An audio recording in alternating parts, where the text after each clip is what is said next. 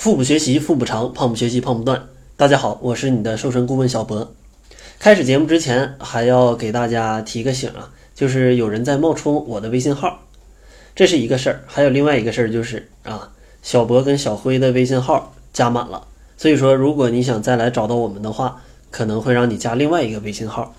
同时，这里要提醒已经加过我们微信的小伙伴啊，就不要再去加另外一个微信号了，因为两个微信号的内容完全是一样的，也都是我们在运营，不会说一个满了去运营另一个就不管之前的了。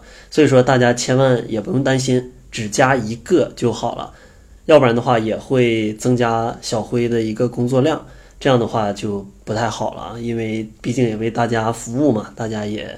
简单的体谅一下啊，同时只要有一个微信号就能体验我们的这些服务，所以说你也没必要来加两个，加两个也容易让我们对你造成一个刷屏。好了，前面就讲这么多啊，咱们就开始今天的内容。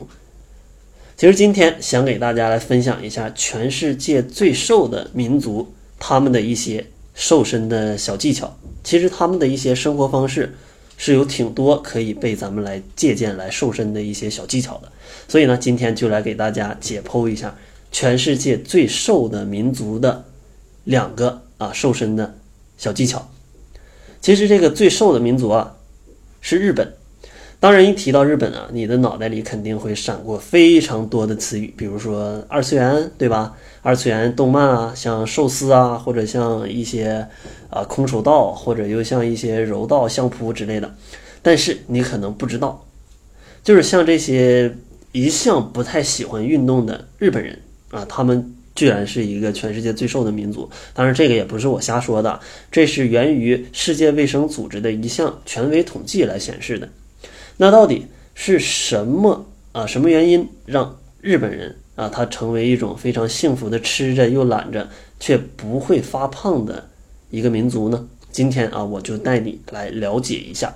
他们主要有两个绝招啊。第一个就是健康的饮食方式。其实他们健康的饮食方式里面有五点，我觉得是非常值得借鉴的。第一点叫做低热量的进食。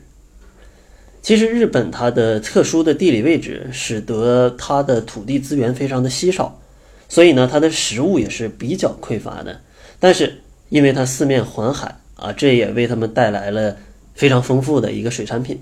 因此呢，像寿司啊，像一些日本料理啊，呃，在内的食物大多都是以一些海产品为原料做成的。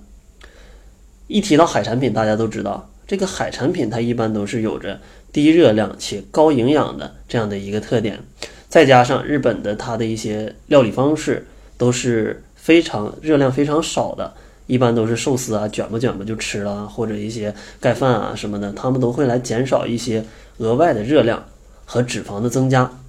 所以呢，第一个就是啊，他们的材料是非常好的啊，低热量的一些材料非常多。第二个小。技巧吧，应该算就是种类多。其实日本人对于饮食是非常有重视的，不管他平时有多忙，他们都会认真的对待每一餐饭，用最好的食材来加工出一个最美味的饭菜，并且他们的饮食当中食材的种类真的是非常丰富。在日本的厚生劳动省曾经提出这样一个想法，就是每一个人每天都必须吃掉三十种食材。这样呢，才能保证身体正常的营养供给，而这个一个想法呢，也成了很多家庭主妇的一个参考标准。所以啊，他们一般做起来的食物都是种类非常多的，就像一个小小的便当，可能大家都看到过，啊这个便当里面有非常多的一个食材的种类啊。其实他们吃的啊，就是种类非常多，这样的话对瘦身是非常的有帮助的。然后第三个小窍门呢，就是量要少。日本人他其实是一个非常注重饮食品质的这样的一个生活方式，在吃的方面，他们真的是一点都不会马虎。前两天我还去看电影，就在这个电影里面还在放有一个日本的老人怎么去去做米啊，不知道是真的还是怎么样，但反正给人的这种感觉就是日本人他们都是非常认真的，在饮食上面他们也是这样。在日本啊，经常可以看到一些这种石头的这种一些器皿。这些器皿啊，它不光看起来非常精美，同时呢，这些器皿有没有发现，它都是比较小的。但是虽然它的器皿很小，但是它里面的食物种类却是非常多的，这样可以使你的营养摄入的非常丰富。同时呢，这个对减肥当然是相当有帮助的。所以通过这一个小小的、非常精致的餐具，他们不仅可以品尝到美食，还能够减少热量，是不是可以学到了？家里的碗是不是应该要小一点，或者家里的盘子，这样对你少吃一点都是非常有帮助的。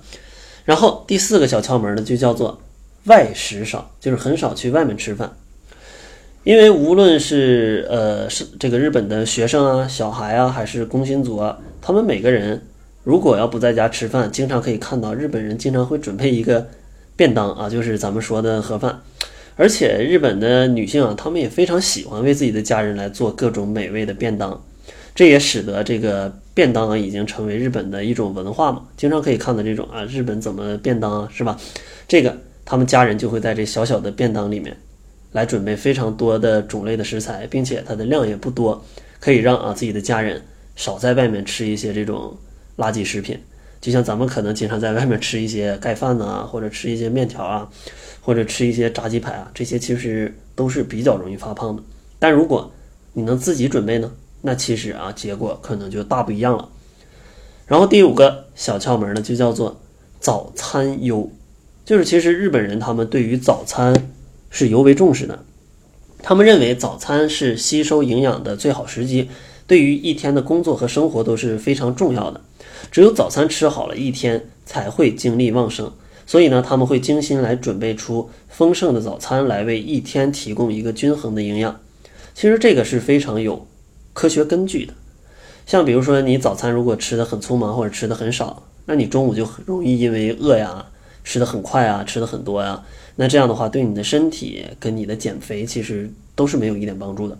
所以说啊，从这一点咱们也要注意，花一点时间来准备好你的早餐，对你的健康跟减肥啊是非常有帮助的。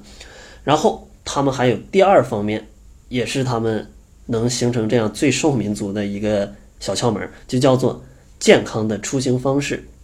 在这里呢，其实呃，他们主要有两种，我觉得是咱们可以借鉴的。第一种是。步行，因为日本人他崇尚一种慢节奏的生活，平常出行呢大多比较喜欢步行。